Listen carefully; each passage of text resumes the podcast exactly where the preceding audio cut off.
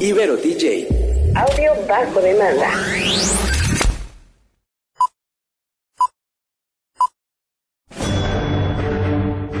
Una charla con amigos sobre los acontecimientos cinematográficos lo puedes encontrar aquí en La Esquina del Cine.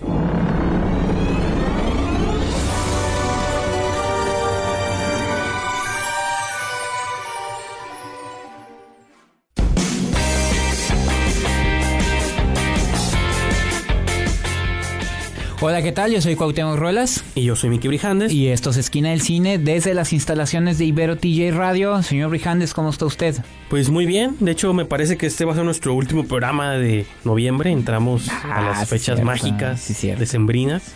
Las posadas comienzan. La tamaliza. La tamaliza, ¿no? Las- El pavo. Exacto. Hay que mezclar lo mexicano con lo gringo. Sí, sí. Estamos en Tijuana, ¿no? Entonces, pues digo, o sea, tenemos ahí también, estamos planeando cosas, ¿no? Para, Ajá, así es. para esas fechas que no podemos anunciar todavía. No, ya las O tal vez sí escucharán. podemos, pero... No, mejor no, los dejamos los la sorpresa. Una semana más de misterio, ¿no?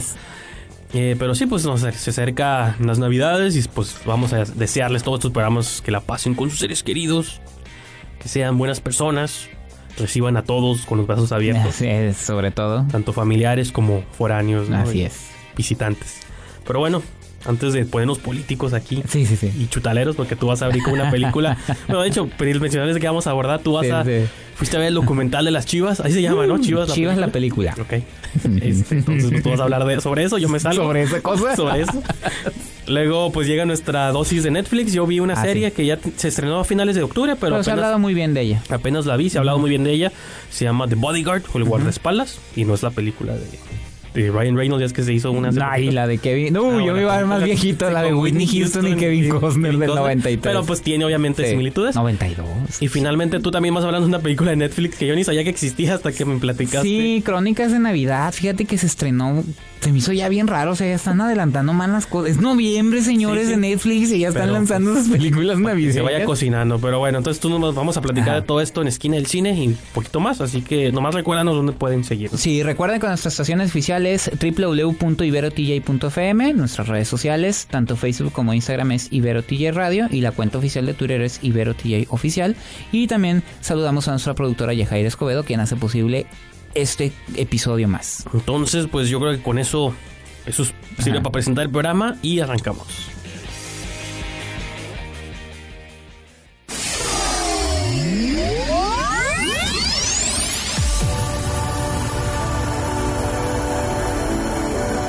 Todas las estrellas pasan por Que la fuerza te acompañe.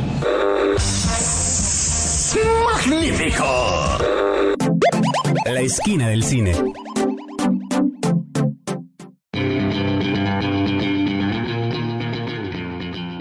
Estamos de regreso, de regreso, perdón, aquí en Esquina del Cine. Yo soy Miki Brijandes. Y yo soy Cuauhtémoc Ruelas, es la gripa, es la La gripa. gripa, no, me impide hablar, pero... Bueno, entonces más bien es la esquina deportiva. Vamos a hablar de Ah, fútbol. Woo. Platícanos cómo quedaron las tablas este fin de semana. Así es. Mira, eh, no es cierto. Eh, no, mira, no sé si lo he mencionado aquí, digo, para los que siguen Esquina del Cine desde, uh, ¿no? Pero no sé si lo he mencionado aquí. Si hay algo a lo que soy aficionado, es primero es el cine y Y después... yo lo es- pongo en duda. A veces creo que... y luego es el fútbol. Nada, también luego sí me canso del fútbol. Sí, sí. Porque luego sí tienen sus cosas ahí medio raras. Pero el fútbol es una de mis, de mis eh, pasiones. Me gusta mucho desde niño. Entonces, eh, lamento todavía que no llegue esa gran película sobre el fútbol. Porque el cine y el fútbol como que nunca se han llevado bien como se han llevado el fútbol americano y el Claro. béisbol, que tienen grandes historias del fútbol. Realmente nunca, nunca han entregado la gran obra. Eh, pero siempre que sale una producción relacionada con el fútbol, yo la tengo que ver independientemente del club, señores. Si voy a hablar de las Chivas, no significa que yo soy fan de las Chivas para los que les gusta el fútbol y están escuchando un programa, porque no. Sí, o sea, también hay gente que le gusta el cine. Que ya le cambiaron nomás porque dieron chivas, ¿no? Ajá, no, ya no de las Chivas. Yo, yo quiero mi documental del América, Sí, ¿no? o, o del Atlas. Este, o de los Cholos. Los bueno, Cholos, que sí hay uno, sí hay uno que es horrible, pero pues ahí está, ¿no? Y tenemos un compañero, Rudo Guevara, que estuvo haciendo Ajá, la bueno, nunca la- lo sobre la masacre, ajá, nunca nunca quedó terminó. pero pues era una idea interesante. No, y tenemos amigos como Víctor Cortés, que es súper fan del cine, pero también fan del fútbol, ¿no? Bueno, se bueno. puede mezclar, ¿no? También, digo, muchos creen que no, pero... Así es. Pero pues este documental eh, estaba muy anunciado, se estrenó oficialmente en el Festival de Cine de Morelia. De hecho, yo le pregunté a Alberto, Alberto lo vas a ver y Alberto dijo, un Shini, ¿qué es eso? ¿no? Entonces no, no lo quiso ver. ¿Qué son pero, los deportes? Ah, pero ya se estrenó de manera limitada. Este, aquí a Tijuana nomás nos llegó un solo cine con dos horarios. Pero este, obviamente tiene muchos fans de eh, que van a ir a ver la película y me tocó verlos como fans de Marvel o de Sí, Harry sí. Potter y van con su playera con la su chivas. playera, yo- Entonces, yo te vi ajá. en Facebook muy apasionado comentando sobre la Ah, película. no, sí, porque es fútbol y me gusta y, y todo eso, ¿no? Pero bueno, fui a ver la película, tú me preguntabas de qué iba, yo estaba también un poquito confundido, pensé que era un documental Es que la histórico. sinopsis es vaga porque no te Muy explica. vaga. Eh, yo pensé que era un documental histórico sobre las Chivas. Yo ya había escuchado un poco del proyecto en, en la cadena ESPN de deportes, pero nunca lo, lo mencionaron así de lleno. Entonces, sí te hablan un poquito de la historia, pero se enfoca exclusivamente en los últimos tres años, o sea, tres años hacia atrás, cuando el equipo de fútbol de las Chivas estaba en atascado en un atolladero, no, porque estaban ya a punto de desaparecer incluso de la primera división hasta que los directivos contratan al director técnico argentino Andrés, digo, este, Matías Almeida, Andrés Almeida es el, El actor. actor. Este, y él lo interpreta en la sí, no, a Matías Almeida y lo, ahí parte cuál es el motivo de la película. Este hombre de aparente bajo perfil, pues resulta que es un motivador este, de altos vuelos, eh, diseña un sistema de juego para los jugadores y logra no únicamente ganar eh, partidos, ganar títulos e incluso que los jugadores tengan confianza en sí, en, ellos mismos y que se, se relacionen más incluso con la playera del equipo, ¿no? Entonces, de eso trata la película. Voy a ser sincero, señores. La película nada más es para fans. O sea, sí. Es lo que te iba a apuntar eh, apenas. ¿Crees que trascienda? No, la verdad no creo que trascienda. Está muy bien hecho. Está eh, técnicamente está muy bien hecho, la verdad. Este tiene unas escenas, tiene drama, tiene eh, humor, incluso tiene hasta un tono épico a la hora de mostrar los partidos. Pero si no entiendes, si no te gusta el fútbol, si no entiendes mucho del fútbol, la, la verdad la película sí te va a dejar como con una idea vaga, porque eh, tienes, digo, nosotros los que somos fans de fútbol tenemos dos torneos al año, tenemos programas de televisión sobre deportes, conocemos las motivaciones de los jugadores, que esta película en una hora cuarenta No puede entrar. no puede entrar en tanto, ¿no? Entonces, tiene, tiene, aquí la encrucijada es, si tú eres fan de las Chivas, tienes que verla. Si eres fan del fútbol, lo puedes ver, con, si aborda el tema, pero si no te gusta el club, pues tampoco es tu película, ¿no?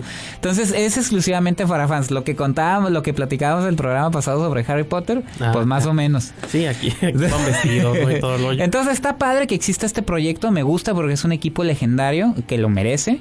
Entonces, eso nada más son mis comentarios de Chivas, la película. Está en carteleras y eres fan, tienes que buscarla. Entonces, y digo, y que se vale, porque también es importante que luego el cine también aborde Sí. no nomás un tipo de películas. que- así es. El deporte también ahí es Entonces, importante. Pues te parece, vamos a una Sí. pausa y continuamos con más. Yo los buscaré. Los voy a encontrar. Si eres un cinéfilo, tenemos un lugar perfecto para ti en la esquina del cine.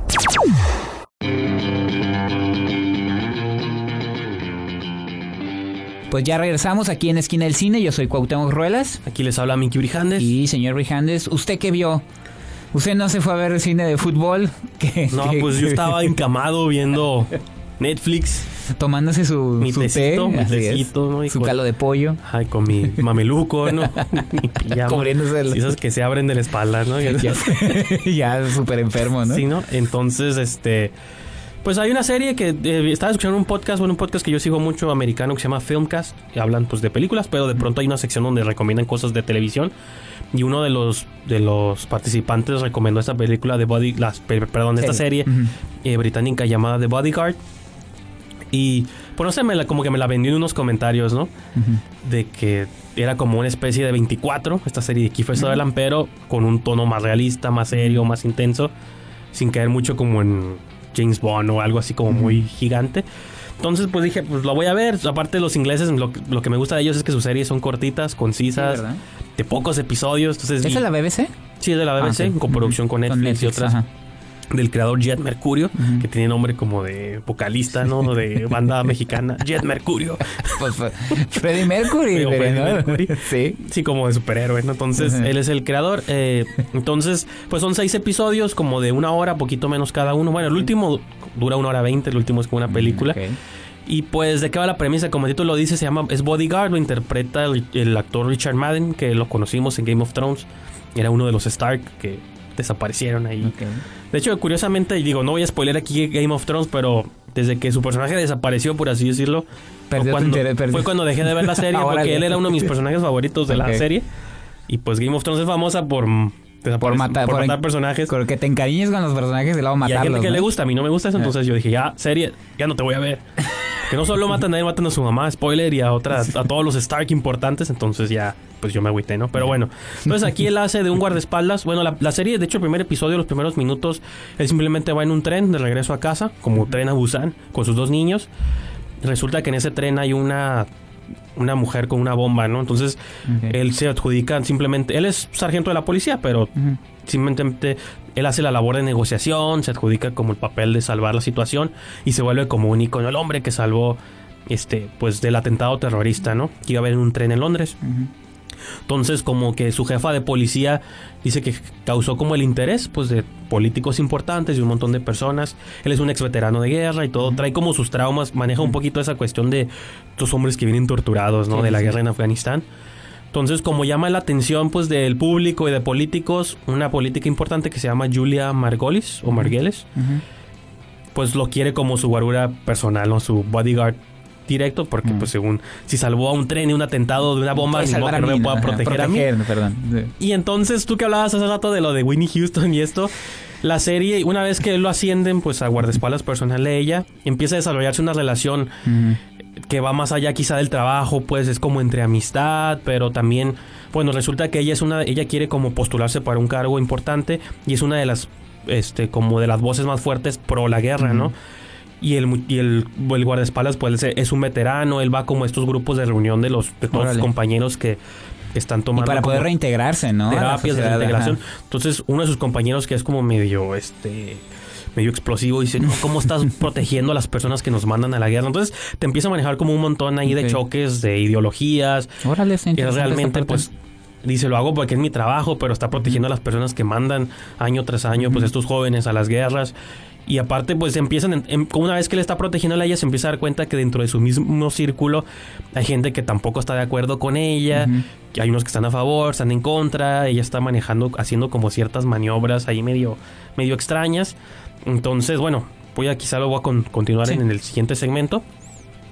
Eh, pero vamos a nuestra sección musical. En esta ocasión, pues está poco relacionada al cine porque, como repito, me la pasé enfermo. Dije, no tengo, mu- series. no tengo muchas ideas esta semana, entonces simplemente les voy a poner una de mis canciones favoritas recientes que he escuchado. Hay una cantante que se llama Molly Nilsson que me gusta mucho. Ujú. En noviembre acaba de sacar su más reciente disco llamado 2020 o 2020. Ujú. Entonces un sencillo de ese disco se llama Days of Dust. Entonces nomás para que la disfruten y se hagan fans de Molly Nilsson si les late. Ok. Pueden encontrarla en internet, así que pues vámonos con esa canción y continuamos.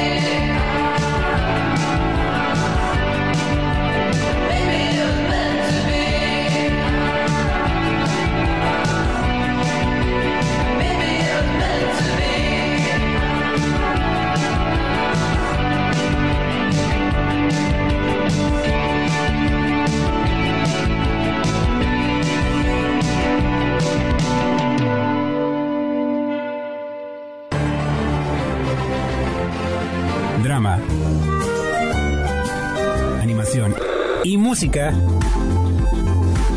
Una crítica constructiva desde la esquina del cine.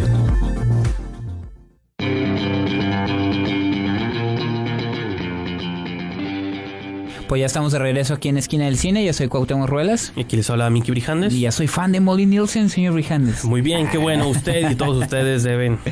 Lo logró, ¿no? Este, no, bueno, este, ya escuchamos la sección musical y antes de haber ido a la sección musical, usted estaba eh, cerrando la, la reseña de esta serie llamada El guardaespaldas, ¿no? Sí, entonces, pues, lo que está suave, pues, son esos comentarios de que empiezan a manejarse diferentes líneas. Entendí lo que se refería a este podcaster de decir, es una aproximación un tanto realista. De pronto no tanto, hay situaciones que tienes que comprar cuando hay atentados contra ciertas personas y es el guardaespaldas, pues fregón, los detiene, y maniobras medio dignas de James Bond. De hecho, Richard Madden está en la conversación como de estos potenciales actores que, ¿Para James Bond? que adquieran como... No, no, no están los principales, Ok. pero su nombre lo han arrojado ciertas personas, ciertas páginas, como que él podría ser un buen James Bond. Después de ver esta serie, creo que Sí lo podría tiene- hacer, ¿no? Sí tiene un actor, eh, pues es como escocés, porque tiene como un acento un tanto pesado, pero pues... Tiene que es- ser británico. es Acuérdate que es la única regla de. de- Sí, pues puede de- ser, pero Ajá. creo que, digo, es inglés, ¿no? Es Inglaterra, Escocia, por ahí. Es que tiene que sí. ser irlandés, como Ándale. Chris Brosnan, Sí, escocés, como Sean Connery, o inglés, como. Sí, sí. ¿O de dónde es Daniel Craig? Daniel Craig, pues no sé, digo, debe ser inglés. No, no, pero, es que no sé si es, si es escocés. Pero bueno, ya no estamos saliendo del tema, estamos No, proponiendo de, aquí me refiero a actores que para después de ver Bond. esta serie, y aparte, pues, como su traje está traje, o sea, su vestimenta Sí, sí, ajá, trajeado, sí. pues, y con pistolas y todo. Entonces, Sí, sí, sí. Bueno, hay locura de esta serie que creo que los ingleses lo hacen muy bien. Yo lo comparo mucho con lo que hicieron con la serie de Luther, que es una serie que me la estuvieron recomendando mucho tiempo cuando la vi. Me gusta cómo se toman en serio quizá las cosas y luego de Otro pronto... actor que quieren postular Sí, para Idris Elba. Idris Elba. No, y que fue la serie que lo lanzó Ajá. como a la fama. Ojalá esta serie también le pueda Ajá. servir a Richard Madden, que ya lo conocíamos por Game of Thrones, que es mucho más popular. Sí. Pero creo que si termina siendo James Bond, creo que tiene el perfil. Y lo suave es que al fin no quiero usarlo como estrategia de mercadotecnia, pero al final de cada episodio hay un twist que no te esperas, pues como de pronto personajes que tú crees que son intocables desaparecen. Ay, la serie me mató a este personaje, no lo puedo Ah, creer. como Game of Thrones, a ver Sí. si luego no te arrepientes de No, bueno, viendo. pero es- no, pero es miniserie, o sea, Sí, serie-. Ya te- ah, No, es- son series seis episodios y es una serie, bueno, a lo mejor hacen segunda parte. yo escuché que sí. Sí, lo que, lo que hacen mucho los ingleses es que hacen una serie, Ujú. de ponle seis episodios, si pega, hacen más, Sí. pero ya no como se pueden tardar dos o tres años. Ah, no, lo que sí. hacen con Ah, Sherlock. lo que te iba a O sea, decir. no son como los- las series americanas que están forzados a cada año una temporada nueva y ponen, tienes escritores ahí sacan Y maquilando. terminan desfre- fregando las series, pasa. ¿no? Por ejemplo, Luther Sí. tuvo como cuatro temporadas de tres episodios cada una y las cuatro son igual de buenas Ok. porque los escritores no estaban forzados. Igual con Sherlock Holmes, esta serie de. Benedict Cumberbatch. Bueno, que dicen que al final sí se medio... Pues un poco, pero o Black Mirror, pues de que Ajá. sacan cada cierto bueno, tiempo. que hay detractores de Black Mirror Ah, bueno, yo- No, hombre, ya. Yo sí hablo, yo casi no veo series, ahora sí que estoy defendiendo la serie inglesa porque creo que son las que más veo o las que tienen un feeling que a mí me- lo particular me y gusta aparte más. son ¿no? formatos que no estamos tan acostumbrados a ver, como dices tú, que estamos tan, tan, eh, no estamos tan amoldados a lo que nos dan Sí. en, en- en nuestro vecino del norte, que luego salen estas series y dices tú, Pues bueno, como sí las pueden hacer Daredevil también y así, cosas ¿no? así que están suaves y pueden gustar o Sabrina que también están suaves pero Ajá. de pronto está suave ver digo que hay otros países hay series este holandesas alemanas tú mencionabas The Dark hace un año ¿te Oh, de- que nunca la he visto fíjate pero de que no nomás Vela, tienes que no nomás Vean la radio escuchas. Dark es una Me gran que serie. otros países también exportan contenido Claro. de calidad, no todo es lo que hacen en Estados Unidos. Bueno, México ya también pues es- toma parte en series, ¿no? Pues ya viene una propuesta de Netflix No, de Diablero. un ¿no? ¿No has extraño ella? que tú comentabas Ah, no, un esa se llama que también, Ah, sí, o sea, muy buena, muy buena. Entonces, pues digo, Bodyguard yo son, digo, es rápida, la pueden ver en un solo día, seis episodios de una hora. Y pues hay twist al final de cada episodio. Y creo que te empiezas a encariñar con muchos personajes y siempre te estás preguntando qué está pasando, ¿no? Y pues Sí. vean al actor perfilado para James Bond y también pueden ver ahí conexiones interesantes. Ah, bueno, y como hablábamos de Hill House, creo que el último episodio me No. mató. Los primeros cinco están suaves. Creo que el Ajá. último, como que se- a pesar de que una, dura una hora veinte, se apresuraron en resolver un montón de cosas. Pues es que yo creo que no tenían todavía planteado hacer una segunda temporada, que yo escuché que ya. Entonces, Pues sí. No, sí, ah, ya, puede ser que a lo mejor pues quisieran bueno, meter todo rápido. No, sí. al, Pues, al- de hecho sí suena, pero-. Pues bueno, entonces son mis comentarios de Bodyguard. Para que la vean. Búsquenla. Y pues, ¿te parece? Vamos a casi una nuestra penúltima pausa. Y continuamos con más de Esquina en Cine.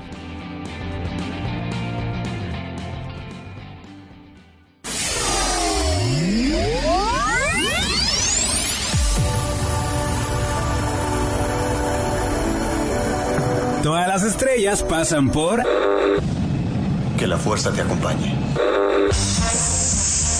¡Magnífico! La esquina del cine.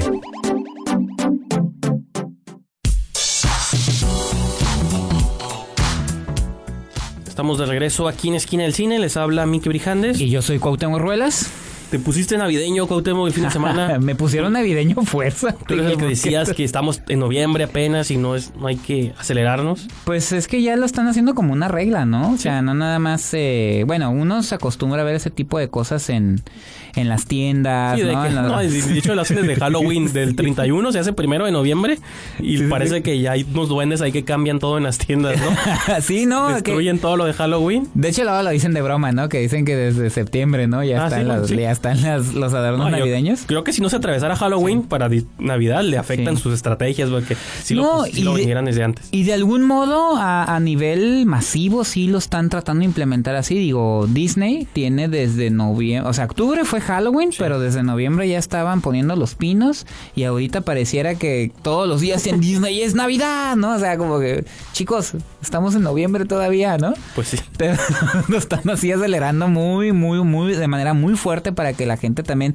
empiece como a relacionarse o a normalizarlo, ¿no? Como diciendo, desde noviembre ya podemos ver No, pues, este de hecho, aquí renos y no ha salido en México, pero digo, la de Grinch ya salió en Estados Unidos, salió a, Exactamente. mediados de noviembre. La del Exactamente. Cascanueces salió Ya, a mediados de noviembre y que estas películas son navideñas, ¿por qué las Sí, avientas y, antes? y están dejando, digo, obviamente están dejando como los títulos más fuertes para el final, ¿no? Sí. Pero Netflix también le entró al juego y yo me acordaba que te estabas mencionando cada fin de semana están como estrenando una película buena, acabamos de ver Apóstol, acabamos de ver Los Hermanos Cohen y La de decíamos... Cam, que no hemos comentado, pero igual luego Exactamente. episodios... Vamos a aprovechar para comentarla. No he tenido oportunidad de verla, pero también fue un, un título importante. Y tú mencionabas como que, hey, Netflix ya está estrenando películas buenas.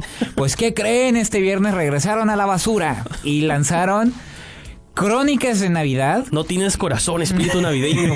Crónicas de Navidad, que la razón por la que a mí me interesaba y la razón por la que empezó a hacer ruido la película es porque la protagoniza Kurt Russell. ruido que yo ni en cuenta, tío, que yo vi el póster y la confundí sí. con una de Tim Allen, una secuela. Sí, pero de- es que sí se ve como una secuela rara, ahí de. Santa Claus, ¿no? Entonces Kurt Russell sale de Santa Claus. Entonces decía, oh, Kurt Russell de Santa Claus, crónicas de Navidad. Ya y cobrando miraba- cheques nomás. Pues sí, pero lo hace bien. Pero dije, ¿de qué, qué va a hacer Kurt Russell? Aparte no se puso gordo para, Ah, para Santa Claus. Entonces dice, ah, y de hecho en los avances decían, hey, no te, no te ves como Santa Claus. ¿Qué? Porque no me veo como un cerdo, dice, ¿no? Entonces estaba como, como interesante. No es tan intenso como Christian Bale, ¿no? Que- Exacto, sí, no, sí, como, como Dick. Cheney, ¿no? Sí. Ya bien gordo. Este, y ya pongo la película y dijo, ah, caray, desde la manufactura, híjole, dije, esta es una TV movie, pero de, Pero de Disney Channel, ¿no? Disney Channel, así, malísimo. ¿De qué trata? Es también es la parte fea. Conocemos una familia que año con año se toman video y festejan la Navidad y tienen a su hijo y luego tienen a su hija, que, que por cierto es la familia la familia este Gervasi. Entonces, este ya se- los conocemos, pero obviamente, ¿no? Hay una Navidad en la que fallece, no estoy diciendo spoilers, porque con eso son los, los Sí, sí, sí. minutos de introducción. Fallece el papá y obviamente eso trastoca a la familia. Eh, la niña tiene un espíritu muy fuerte sobre la Navidad, pero el hijo ya se ha hecho rebelde, ya no cree en la Navidad. Y la mamá, pues es una mamá soltera que tiene que valerse por sí misma y ya no les pone atención. Entonces ya más o menos saben por dónde va la historia, ¿no? Entonces se les ocurre que tienen que atrapar a Santa Claus. Y así sucesivamente. Eso ya lo habían hecho en la de Jack, ¿no te acuerdas? Eso lo han hecho en todas las películas navideñas de la peor calaña, ¿no? Que Jack atrapa a Santa Claus porque quiere saber cómo Exactamente. la Navidad. Entonces, este, ahí, ahí empieza el problema. O sea, realmente qué nos está contando la, la, la historia? Absolutamente nada. O sea, una historia de siempre de niños eh, de un suburbio norteamericano que eh, por un error que cometen eh, ponen en peligro la Navidad. Entonces la misión es salvar la. Navidad con Santa Claus y sus eh, renos y sus elfos. Entonces tú invitas a que vean mejor la película mexicana de Santa Claus, ¿no? Con el Pues- diablo y el mago Merlín. Pues la, la verdad tiene su surrealismo aporta más. Ahora, tengo que mencionarlo, tú que dijiste, ah, cobró un cheque. Lo único que vale la pena de la película es Kurt Russell. Cada que aparece, porque no, no sale desde el principio, ¿no? Entonces, al principio es un clichezote la película. En el momento que sale Kurt Russell como Santa Claus, la verdad, pues sí cobró su cheque, pero le echa ganas. Sí, y. Kurt Russell, yo nunca he visto una película donde esté Ah, echado. aparte es un actor carismático, es buen actor. y pues tiene su dejo de rudeza, Sí, sí. entonces está chistoso ver un Santa Claus como medio rudón y medio agresivo y medio, medio al mismo tiempo goofy. Es una mezcla medio rara. Entonces, creo que si son fans de Kurt Russell, pues eh, véanla. Y si no, déjenla en la cena de Navidad, en la pantalla de fondo, sin volumen. Mientras cenan, ¿no? Mientras cenan. Ok. Sin volumen, lo he dicho. Pues ahí está. Entonces, pues vamos a una pausa, nuestra última pausa y continuamos con Así más. es. Yo los buscaré. Los voy a encontrar. Si eres un cinéfilo, tenemos un lugar perfecto para ti en la esquina del cine.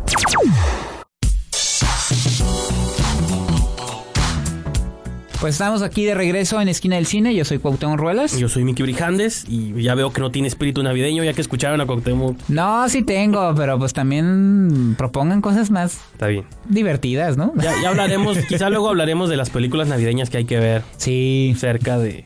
la- Por ahí ya vi, mi, en mi mente aparece una película que ya también otros críticos han dicho que no es de Navidad, pero yo siempre la veo en Navidad. Es Die Hard, Sí, ¿no? con Bruce Willis O y Santa Claus de René Cardona. Jingle All the Way. Gremlins. Está bien, Pero bueno, luego, ya- luego hablaremos a fondo de eso. Sí. Cuauhtémoc, ¿dónde pueden seguirnos? Pues recuerden que nuestra estación oficial es www.iberotj.fm. Nuestras redes sociales, tanto en Facebook como Instagram, es IberoTJ Radio. Y nuestra cuenta oficial de Twitter es IberoTJ Oficial. Y yo los invito a que ingresen a la cuenta oficial de Facebook de Esquina del Cine, a la cuenta oficial de Twitter, arroba Esquina del Cine, y que ingresen a la revista www.esquinadelcine.com ah, y a la cuenta de Instagram, arroba Esquina del Cine también. Donde verán nuestras fotos vestidos de duendes, ¿no? Así es, próximamente. Este, me pueden seguir en Twitter, en Instagram en Letterboxd, arroba Brijandes, o diagonal Brijandes. Ajá.